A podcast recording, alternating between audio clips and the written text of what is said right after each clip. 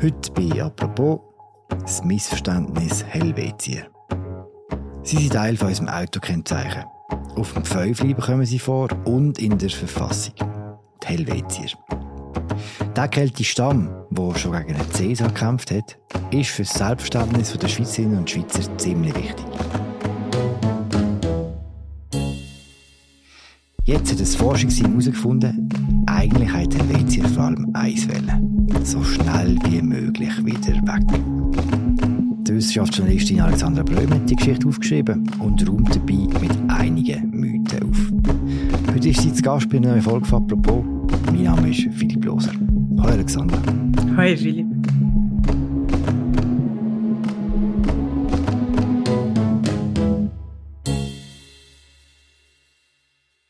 Alexander, wir fangen mit dem Cäsar an, dem grossen römischen Eroberer und Kaiser.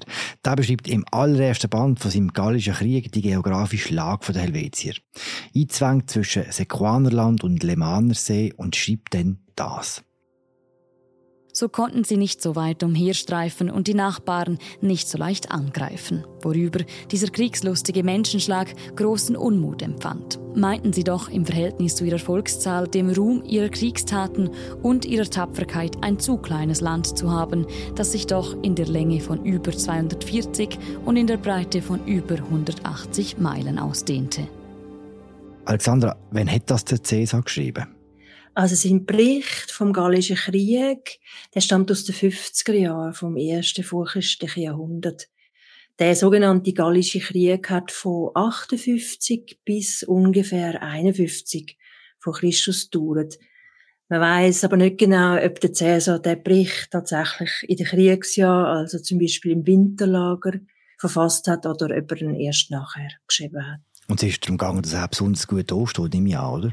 Genau, genau. Eben das ist, glaube ich, sehr wichtig, auch wenn man den Bericht als Quelle braucht. Also, weil der Cäsar sagt, die Helvetier seien tapferer gewesen als andere Kelten, das schreibt er in dem Bericht. Und das kann durchaus so gewesen sein, aber er sagt das sicher auch, um eben seine eigene Leistung auszustreichen, weil die Römer unter dem Cäsar haben die Helvetier 58 vor Christus in der Schlacht von Bibracte geschlagen. Bibracte ist im Osten vom heutigen Frankreich. Und wenn er jetzt rausstreicht, eben wie tapfer dass die Helvetier sind, dann tut er mit dem natürlich seine eigene Leistung quasi betonen. Die Schlacht bei Bibracte und das Verhalten von Argetorix, dem äh, helvetischen Stammesführer, der nachher das Schwert oder Schild im Cäsar zu Füßen geleitet ich weiß nicht mehr genau was, hat es bis ins kulturelle Selbstverständnis von heute geschafft nicht nur von den Schweizer. Wir hören jetzt einen kurzen Ausschnitt aus einem Hörspiel. Ja, ich habe noch ein Zimmer frei. Obwohl in Genava gerade die Konferenz der internationalen Stammeshäuptlinge stattfindet. Folgt mir. Mit Missfallen bemerkt der Seewirt die matschigen Fußspuren, die Asterix und Obelix auf dem Weg ins Gästezimmer auf der Treppe hinterlassen. Ihr seid ohne Zweifel Ausländer. Ich möchte nur darauf hinweisen, dass ihr auch über die Brücke hättet gehen können. Julius Caesar hatte sie zwar zerstört, aber wir haben sie inzwischen wieder aufgebaut. Hier ist euer Zimmer. Die Sanduhr geht ganz genau. Helvetisches Fabrikat. Der Besuch Fassix und Obelix dort in Genf zeigt ja, wie die Übersetzung vom Cäsar Helvetien Mythos ins Heute. Wann ist das genau passiert? Es ist eigentlich sehr stark im 19. Jahrhundert passiert. Aber es hat eigentlich auch schon früher angefangen. Also, es gibt sogar im 16. Jahrhundert beim Geschichtsschreiber Ägidius Giudi gibt's schon Verweise auf die Helvetier. Sie sind einfach so früher immer wieder so ein bisschen aufbeschwört worden als die Gruppe, wo einig im Schweizer Mittelland gelebt hat. Und sie darum sinnstiftend für die Schweiz von heute. Genau, also das ist wichtig, irgendwie, wenn man dann im 19. Jahrhundert schaut, also dort hat es ja eine Entwicklung gegeben, die für uns heute eigentlich selbstverständlich ist. Also wir sehen die Karte von Europa heute einteilt in Nationalstaaten. Und die Nationalstaaten haben aber in den meisten Fällen noch gar keine so eine lange gemeinsame Geschichte, sondern sie sind eben im 19. Jahrhundert entstanden, wo das Konzept von Nationalstaaten populär geworden ist. Und in früheren Jahrhunderten hat die Karte von Europa oftmals ganz anders ausgesehen. Und eben die neu entstehenden Nationalstaaten, die haben natürlich alle eine Geschichte, Erzählungen, Mythen, Legenden braucht und wollen. wo haben eben dann sollen helfen, um diesen neuen Gebilden eine gemeinsame Identität zu geben. Und das haben viele Nationen dann eben gemacht in Europa und da ist man zum Teil weit in die Vergangenheit zurückgegangen, ins Mittelalter oder in die Antike oder eben noch weiter mit Prähistorie. Und man hat es aber aus heutiger Sicht, also aus heutiger wissenschaftlicher Sicht mit den Fakten nicht immer so genau genommen. Das ich jetzt nicht das erste Mal über Fakten im 19. Jahrhundert. Komm, wir gehen dieser Sache auf den Grund. Wer waren die Helvetier? Gewesen? Also in der Schweiz hat man im 19. Jahrhundert viel Fund aus der Prähistorie gemacht und die hat man einfach als helvetisch bezeichnet, weil man die Gruppe eben kennt hat, weil der Cäsar sie in seinem Bericht vom Gallischen Krieg erwähnt hat und weil sie nach dem Cäsar dann tatsächlich im Mittelland auch gesiedelt haben. Und zum Beispiel ist man sehr weit zurückgegangen. Also die Eisenzeit in der Schweiz, das ist die Zeit vor der Antike, also vor den Römer, das ist von etwa 800 vor Christus bis ins erste vorchristliche Jahrhundert. Dort gibt es verschiedenste Fundstellen in der Schweiz, auch wichtige. Und im 19. Jahrhundert hat man dann einfach gesagt, die Fundstellen sind all von den Helvetier. Weil man wie auch gar noch nicht so das Bewusstsein hat. Also zum Teil ist so Prähistorie einfach etwas gewesen, wo so ein bisschen eine mythische Zeit war. Also man ist sogar so weit gegangen und hat gesagt, äh, die Pfahlbauten, die 5000 Jahre alt sind, sind von den Helvetien, was natürlich keinerlei Beleg dafür gibt. Und jetzt gibt es eben neue Forschungen von Schweizer Archäologen und Historikern. Über die habe ich geschrieben in meinem Artikel. Und die Forschungen zeigen jetzt eben, dass die Helvetier in der Eisenzeit, also all die Jahrhunderte vor den Römern, nur etwa 40 Jahre überhaupt im Schweizer Mittelland gewesen sind und nicht über Jahrhunderte. Wieso kann man das so genau sagen? Ja, das ist eine gute Frage. Also man hat natürlich eben einerseits, um diese Sachen herauszufinden, hat man einerseits die schriftlichen Quellen, wie eben zum Beispiel der Cäsar, und dann ist aber auch die Archäologie sehr wichtig. Und von der schriftlichen Quellen kann man sagen, also die Helvetier, das weiß man, sie sind eine keltische Gruppe gewesen. Und die Kelten sind eben ähm, in den Jahrhunderten vor den Römern, haben die auf dem Gebiet von der heutigen Schweiz, vom heutigen Deutschland, vom heutigen Frankreich gelebt. Und es hat viele verschiedene keltische Gruppen gegeben.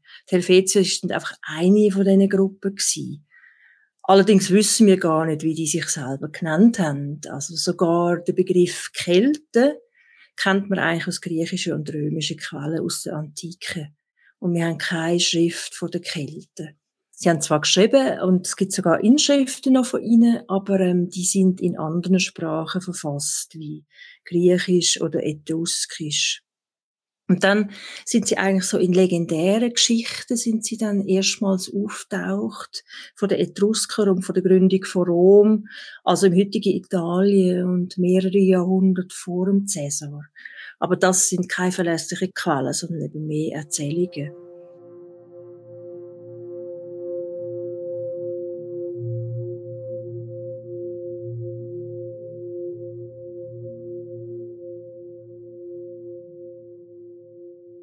Und dann gibt's aus dem Jahr ungefähr 300 vor gibt's einen Fund von einem Becher in Norditalien.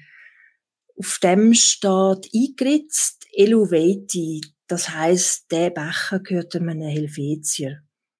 Man weiß aber nicht, wer der mal war oder von, von wo das der stammt. Alles hat mit einem Weinglas angefangen in diesem Fall. genau. Weiss man, wie die Helvetier gelebt haben?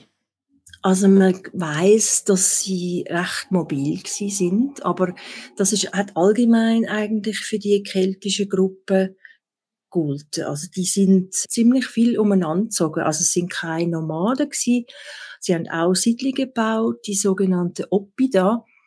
Aber die sind nicht so dauerhaft wie römische Städte. Sie haben oftmals auch einfach mit Holz gebaut. Du sagst, 40 Jahre sind sie sicher vom Gebiet von der heutigen Schweiz gewesen. Woher sind sie denn gekommen? Also man nimmt an, dass Helvetien ursprünglich eigentlich so aus dem Gebiet vom heutigen Bayern gekommen sind.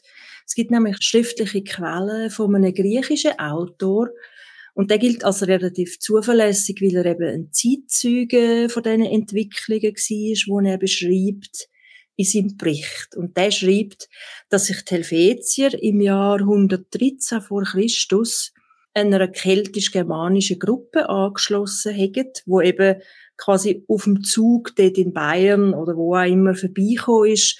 Und die haben eigentlich Welle in Süden. Also die sind vermutlich auf der Suche nach wärmeren Lebensbedingungen gewesen. Und äh, die Helvetier haben sich denen dann eben angeschlossen Richtung heutiges Frankreich. Und dort tauchen sie dann tatsächlich auch auf, so 107 vor, haben sie dort im Südwesten ein römisches Heer geschlagen.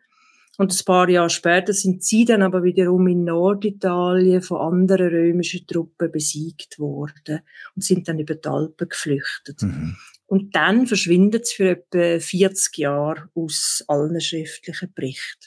Und dann tauchen sie irgendwann, 80 vor Christus, glaube ich, wieder auf. Ja, also auch nicht in schriftlichen Quellen. Eben, es gibt von etwa 100 bis, bis zum Bericht vom Cäsar gibt es eigentlich nichts Schriftliches. Aber eben, das Spannende ist, man hat ja dann auch noch die Archäologie. Also, man kann dann eben in der Archäologie etwa um 80 vor gibt's sehr spannende ähm, Entwicklungen. Weil ähm, eigentlich ist es sehr schwierig, man kann nicht einen Fund, wo man kann, man kann den vielleicht datieren auf 80 vor, aber man kann jetzt nicht sagen, ah, da steht Helvetia drauf oder so, sondern man kann es einfach einer Kultur zuordnen und die keltische Kultur, die hat die heutigen Landesgrenzen natürlich nicht kennt. Und was man aber eben dann kann feststellen um 80 vor, ist, dass es Zeichen gibt von Unruhe. Also die Siedlungen sind plötzlich stärker befestigt worden oder zum Teil sogar aufgegeben worden. Und gleichzeitig sieht man im Keramikstil plötzlich so neue Einflüsse. Und all das könnte eigentlich darauf hindeuten, dass es eben Neuankömmlinge gegeben hat, wo eben vielleicht die Helvetier gewesen sind. Mhm. Aber sicher beweisen kann man es nicht. Aber, also man kann sicher sagen, es ist eine turbulente Zeit eben gewesen dann. Weil es hat auch von verschiedenen Seiten Druck gegeben von anderen Gruppen und dann auch noch Überschwemmungen. Also das sieht man alles in der Fund. Aber es kann ja durchaus sein, dass, dass die Unruhe auch von den Helvetier, wo ins Mittelland gezogen sind, ausgelöst worden ist. Eben von dem geht auch das Forschungsteam glaube ich, aus, das jetzt die neue Studie äh, veröffentlicht hat. Was das Forschungsteam auch nachweist, ist, dass die Helvetier recht schnell wieder weg wollen aus dem Mittelland. Warum? Genau. Eben eigentlich wegen diesen schwierigen Bedingungen, die ich gerade schon ein bisschen erzählt habe. Weil es eben Druck gegeben hat aus Osten, es hat Druck gegeben von den Römern.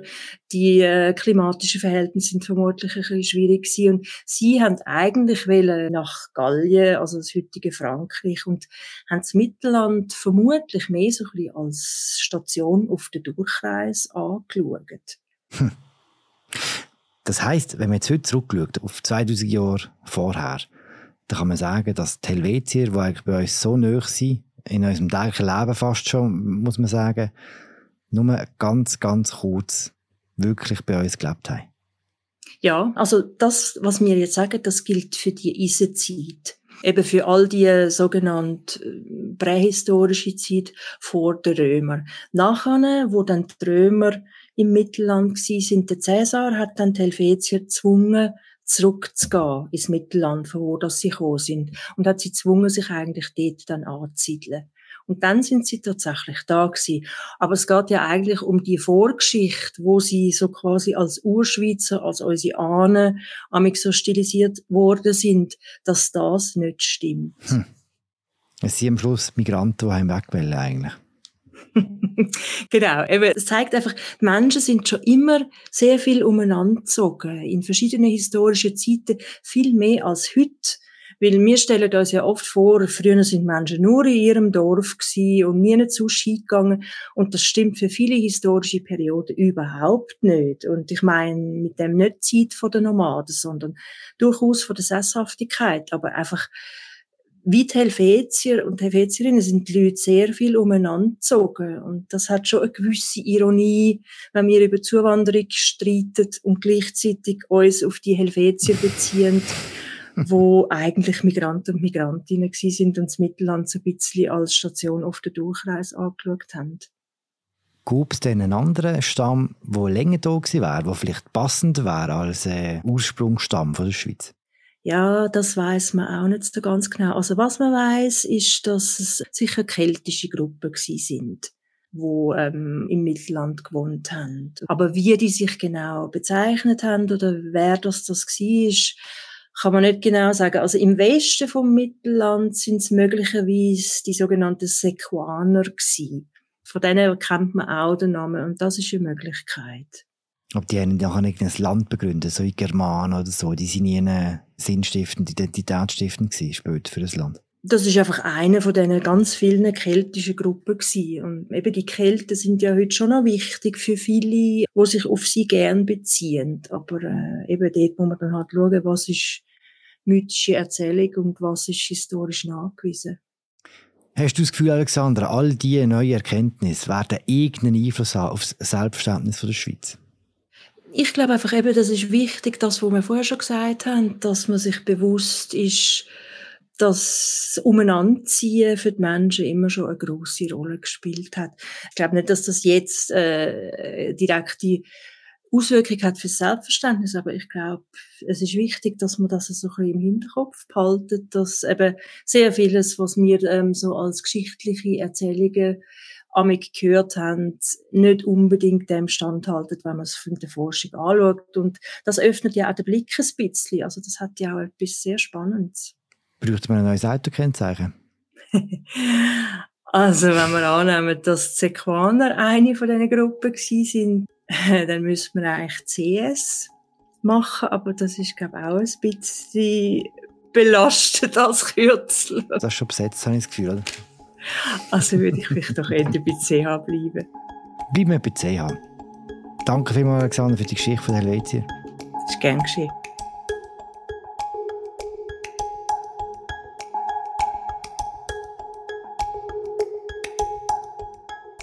Den geschriebenen Text von Alexander Brüm würde ich sehr gerne in der Episodenbeschreibung verlinken. Danke vielmals, dass ihr zugelassen habt. Das war sie, unsere aktuelle Folge. Apropos, wir hören uns morgen wieder. Bis bald. Ciao zusammen.